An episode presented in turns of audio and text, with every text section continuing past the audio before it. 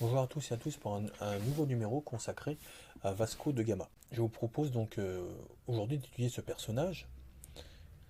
Le navigateur Vasco de Gama naît vers 1469 à Sines, donc au Portugal, il est le dernier des fils d'une noble famille.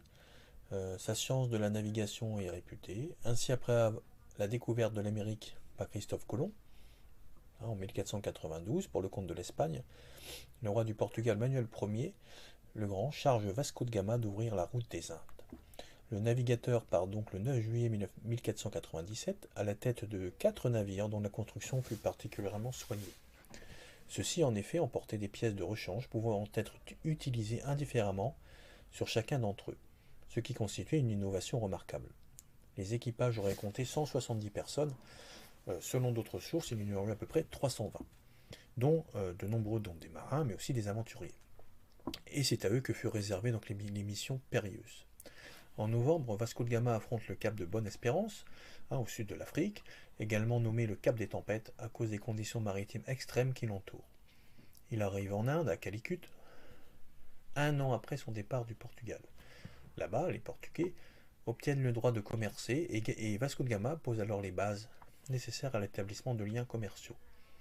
La confrontation sur les territoires indiens de l'Europe marchande et de l'islam est un événement majeur de l'histoire. Bien plus encore qu'un découvreur, Vasco de Gama apparaît comme un grand politique.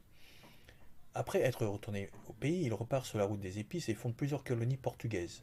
Une deuxième expédition, en 1502, lui permet de créer les premières bases portugaises du futur État d'Afrique, hein, le Mozambique, puis d'établir à Cochin aux Indes le premier comptoir portugais d'Asie. Entré à Lisbonne en 1503, il reste ensuite inactif durant 20 ans.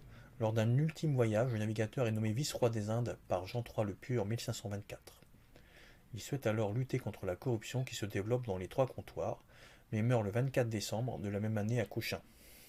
Vasco de Gama aura passé la plus grande partie de sa vie à naviguer à la recherche de terres inconnues. Il reste le premier Européen à avoir accosté aux Indes en passant par la mer et en contournant Hein, le continent africain. Ce numéro est maintenant terminé. Merci à tous de l'avoir écouté.